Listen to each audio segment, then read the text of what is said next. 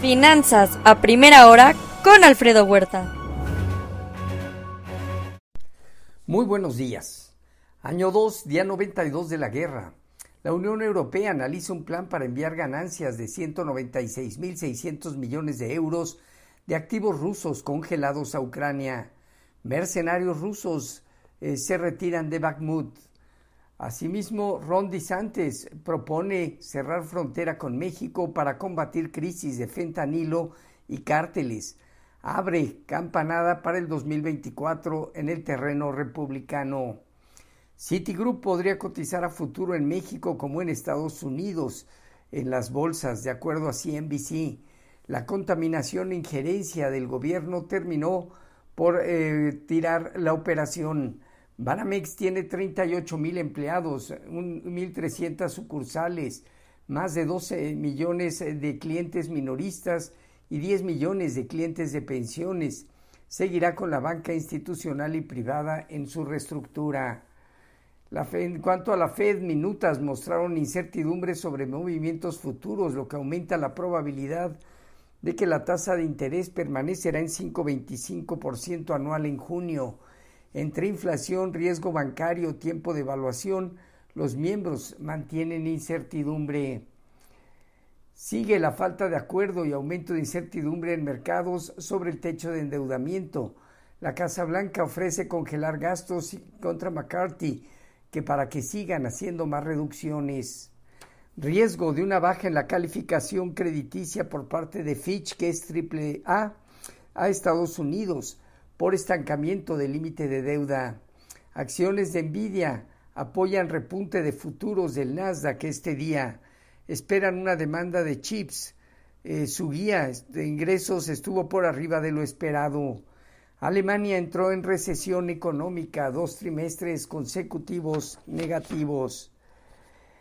En Asia Pacífico, movimientos con sesgo negativo, destaca Hong Kong menos 1.9% a la baja. En Europa dominan movimientos que van eh, prácticamente desde menos 0.2% Alemania, el IBEX de España, hasta menos 0.4% Francia, Alemania, en el Inter Financial Times de Londres. El PIB de Alemania cayó menos 0.5% anual por debajo de expectativas, entró en recesión afectado por consumo e inflación. Hoy en divisas, un índice dólar arriba 0.2%, el euro 0.2% abajo en 1.073 y estable la libra en 1.236. En el mercado petrolero, caídas hoy cercanas al 2%. El WTI opera por debajo de los 93 dólares. En metales, el oro en 1961 dólares, 0.2% abajo. La plata, 0.6% negativo y caída del cobre, 0.8%. Alza en el cobre, 0.8% este día. Caída de bolsas, aumento en el indicador de volatilidad VIX, fortalecimiento del dólar y presión al alza en la curva de bonos del Tesoro fue el desempeño de los mercados el día de ayer en Estados Unidos ante la falta de acuerdos sobre el tamaño sobre el techo de la deuda. Sectores como bienes raíces y financieros fueron de los más afectados. Meta ha iniciado su última ronda de despidos centrándose en grupos empresariales. Demanda de hipotecas cayó nuevamente a medida de que la tasa hipotecaria aumentó más del 7% anual. El Dow Jones se tiene prácticamente de niveles de los 32.799 unidades. Hemos comentado que alrededor de debajo de los 33.000 puntos, en especial entre 32.800 31.700 puntos, conforma una zona baja importante a prueba. El eh, Nasdaq parte de los 12.484 eh, unidades, teniendo 12.700, 13.100 puntos, una zona superior. El Standard Poor's en 4.115 unidades tiene hacia 4.200 puntos el inicio de fuerte resistencia. El rendimiento del bono a 10 años se colocó pues muy cerca de 3.75 hoy el movimiento ya del bono está operando entre 3.75 y 3.76. Respecto a nuestros eh, mercados, el peso mexicano logró recuperar terreno. Terminó en 17.80, casi un punto porcentual de apreciación. consolida dejando 17.60 parte baja, 18, 18, 20 primera prueba en zona superior.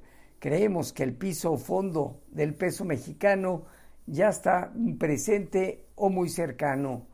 Fondeo diario, papel ornamental y bancario en 11.37, la tía 28 días en 11.51. Eh, la tasa de riesgo país de México en 304 puntos.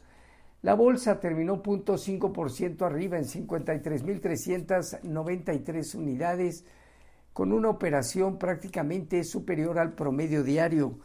El principal indicador consolida dejando 55 mil puntos el inicio de una resistencia. Después de una caída del 12% de las acciones de Grupo México desde el cierre de abril, el día de ayer la liberación de flujos por cancelación de la operación de Banamex lo llevó a recuperar el 8%. Fitch estima que la salida de Citigroup, bueno, de Banamex, tardará más de lo esperado. Hoy solicitudes por su desempleo, el PIB al primer trimestre, segunda estimación, venta de casas pendientes en abril en Estados Unidos. En México, balanza comercial al mes de abril y cuenta corriente al primer trimestre del año. Los eh, futuros se mantienen mixtos.